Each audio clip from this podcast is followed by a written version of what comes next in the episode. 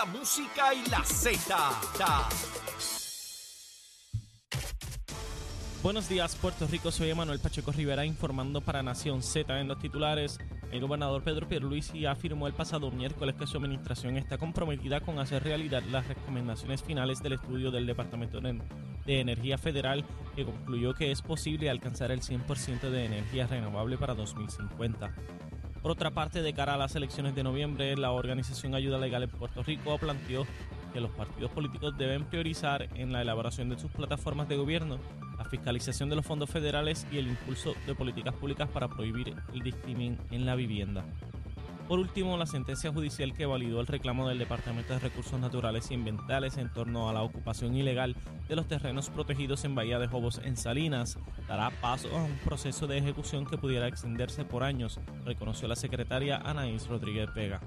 Hasta aquí los titulares, les informó Emanuel Pacheco Rivera. Yo les espero en mi próxima intervención aquí en Nación Z, que usted sintoniza a través de la emisora nacional de la salsa Z93. Somos una mirada fiscalizadora sobre los asuntos que afectan al país. Nación Z, Nación Z. Por Z93, somos su noticia. Y de regreso aquí a Nación Z, mis amigos, soy Leo Díaz, estamos a través de Z93, la emisora nacional de la salsa, la aplicación La Música y nuestra página de Facebook de Nación Z. Tal como les anticipé, tenemos al buen amigo representante Jesús Santa. Representante, saludo, buen día. Saludos a ti, buenos días Leo y buenos días a toda la buena gente que nos escuchan por aquí por Z93. Mire, representante, a mí me dicen que usted ya a las 5 de la mañana está en la calle, ¿cómo es eso? Cuénteme. Bueno, no es necesariamente en la calle, pero por ya desde mi vida profesional privada, ya a las 5 de la mañana uno se levanta, es como un reloj biológico. Ah, tremendo. Y uno aprovecha, ve noticias, hace algún trabajo, se va preparando para el día. Qué bueno, qué bueno. Representante, mire, eh, a esta hora de la mañana, probablemente muchas personas están decidiendo qué desayunar. Yo lo, le, le pido a usted primero que nos dé una recomendación de desayuno a los puertorriqueños. ¿Qué deberíamos desayunar hoy, este representante? Cuénteme. Bueno, si siguen mi ejemplo, yo desayuné una avenita. Ajá, Eh, obviamente, digo, primero que todo un buen café, ajá. una avenita y, y eventualmente algún jugo, por lo general o de piña o de china. Ajá. Y un pancito por el lado no cae mal. Oiga, representante, eso, eso, eso es bien saludable. Eso que usted come en la mañana es bien saludable, una cremita y su cafecito y un pedacito de pan. Eso, Uno tiene que cuidarse. o- oiga, oiga, de- pasan los años, dígamelo a mí, que ya tengo unos añitos encima y tengo que andar. Mire, ya empecé a beber pastillas. Yo recuerdo cuando yo vacilaba a la gente que bebía pastillas y ya yo tengo que estar bebiendo una de esto y una aquello y una de lo otro, ¿sabe? Este, pero bueno, eso viene con el paquete. ¿Qué rayo voy a hacer? ¿Qué voy a hacer? Representante, por ahí viene el ciclo ya eh, presupuestario. Eh, usted ha estado al frente de ese esfuerzo en la Cámara de Representantes durante este cuatrenio, que dicho sea de paso, siempre de manera muy responsable como usted hace los asuntos legislativos. Eh, ¿qué- qué- ¿Cuáles son sus expectativas de este último presupuesto de- del cuatrenio, representante? Bueno, hay el ánimo de aprobar un cuarto presupuesto. Yo creo que independientemente de todo el ruido político, Sí, eh, el país necesita eh, poder aprobar eh, otro presupuesto más. Primero, porque, porque es lo que se tiene que hacer. ajá, Y segundo, porque ante la mirada de muchos, especialmente los congresistas, los cuales yo he podido estar allá trabajando con lo del cambio del pan al snack, eh, el hecho de que ellos vean que se está haciendo el esfuerzo para enderezar las finanzas y que hay un compromiso, en este caso, de dos partidos distintos, de, de tratar de, de trabajar con el asunto y hacerlo lo más responsable posible, eh, es un beneficio enorme para el país. Así que yo sé que dentro de las líneas políticas estarán el que no hagas nada, y digo, no me lo han dicho, ¿verdad? Pero sé que gente piensa así. ujú. Eh, la actitud de este servidor, y de hecho que lo he hablado con el señor presidente de la Cámara, Ajá. es hacer todos los esfuerzos por, por aprobar un cuarto presupuesto. Y así lo hemos hecho, ya yo he tenido reuniones, eh, primero que todo con el director de la OGP, el licenciado Blanco, eh, un poco cuadrando cómo queremos hacer las cosas y los retos que tenemos en este año. Eh, el martes pasado tuvimos una reunión con el grupo de la Junta, ¿no? Ajá. un poco un- un- una reunión de inicio eh, planteando pues lo que estamos enfrentando y, y- y los retos que yo entiendo que podemos enfrentar en año eleccionario eh, me he reunido con la cúpula de la Universidad de Puerto Rico con un presupuesto grande. Eh, tuve una comunicación, aunque no me he reunido con ella, con la Secretaría de Educación, en ese mismo asunto. Eh, tuve una comunicación telefónica con, con Mellado Salud, o sea, tratando un poco de, de plantear qué tenemos para, a mi gusto, empezar en marzo con la evaluación del presupuesto. eso, eso prácticamente lo hemos hecho. La, expectativa, representante, es que sea en una comisión conjunta con el Senado o cada cual va a hacer su trabajo independiente. Pues mira, en eh, los primeros dos años lo hicimos conjunta, el tercero, eh, por la situación más de salud de Juan, pues eh, yo tuve que hacer mis vistas y tuve que hacer la suya.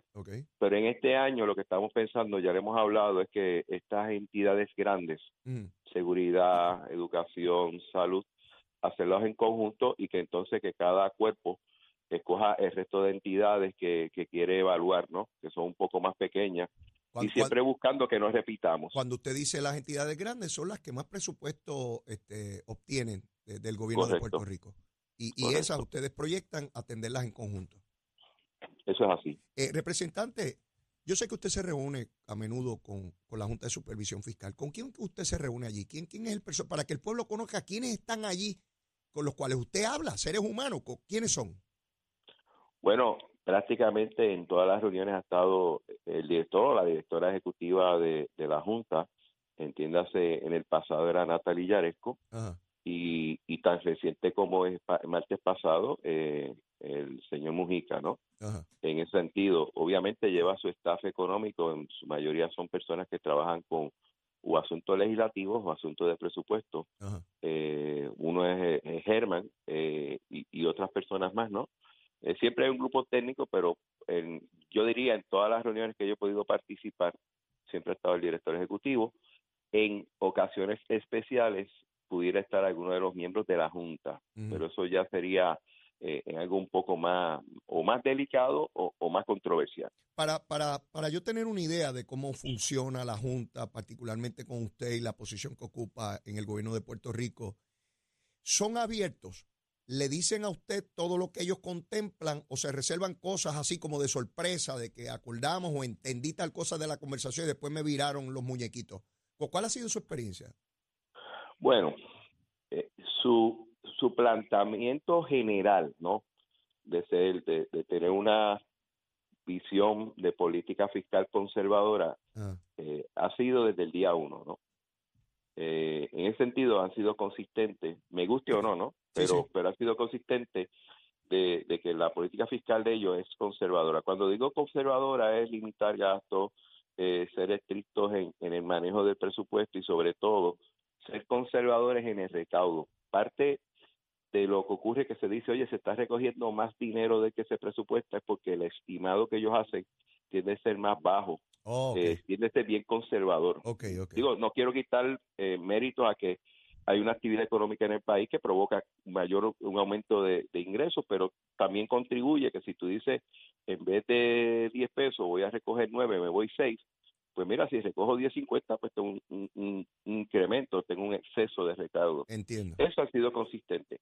En cuestiones de proyectos y cosas específicas, ellos prefieren, aunque aunque te van diciendo, mira, yo creo que por ahí no es, porque más o menos es, eso es la compensación surge, pero por lo general hasta que una de las cámaras no aprueba un proyecto o, ambas cámaras ellos no tiran una opinión por lo menos escrita o, oficial. Entiendo sí eh, ellos saben ellos saben que las cosas en la en el Capitolio pueden variar de un día a otro así que hasta que no haya algo escrito y aprobado no no opinan. Representante todo lo que hemos vivido en esa casa que usted vive sabemos que lo que parece ser cierto a las 4 de la tarde a las 7 de la noche no lo es no importa si haya junta o no junta, no importa qué partido político tenga mayoría en Cámara Senada. porque es así. Eh, en, en, los 90, que yo vivía ahí donde usted vive ahora, este, todo cambiaba y, y, el PNP tenía mayoría en las cámaras, pero las peleas internas siempre están ahí, dentro del cuerpo o entre cuerpos. Así que yo conozco perfectamente ese proceso. Yo tengo que ir a, una breve pausa, eh, representante, ya, ya mismito. Pero antes de, eh, y le pido por favor que se quede en línea, porque luego de la pausa lo que quiero ir con usted es sobre, sobre ya la campaña política, cómo va su campaña a nivel de la reelección, cómo usted ve las expectativas dentro del Partido Popular, cómo ve la primaria del PNP también, aunque no es la suya, yo quiero tener su apreciación de lo que está ocurriendo ahí también, pero, pero antes, antes de irnos, eh, en términos de, de lo que queda pendiente para esta última sesión en la legislatura, ¿cuál usted diría, aparte del presupuesto, obviamente, que, que es algo que a usted le gustaría que se atendiera? Sí, sí, algo, ¿no? De, de lo que hay pendiente. Bueno, hay, hay, muchos temas sociales que uno quiera tomar, pero, Ah. pero a nivel de mi comisión, si esa es la pregunta, Ah, eh, yo creo que hay dos retos que uno tiene que ir afrontando eh, con cierta celeridad y, y, y me gustaría, aunque queda poco tiempo, tocarlos ahora. Sí. Una es, y yo sé que es un tema muy técnico, pero es lo del Global Tax. Global Tax es una idea que tienen muchísimos países mm, de implementar un impuesto fijo de 15% a, todas las- a todos los países, todas las jurisdicciones. Y, y aunque Estados Unidos entendemos que va más lento y va a tomar más tiempo, ya en Europa hay países que están tomando esa acción y que pueden afectar ciertas industrias en Puerto Rico. Mire, Y de hecho, representante, va- vamos, vamos a detenerlo ahí. Lo que hacemos después de la pausa es que empezamos por ese punto, porque no sé hasta cuánto eso se me parece a lo que proponía Alejandro García Padilla, pero usted me va a explicar, usted me va a explicar después de la pausa. Quédese ahí, que venimos ya mismito, aquí en Z93. Llévatela, chero.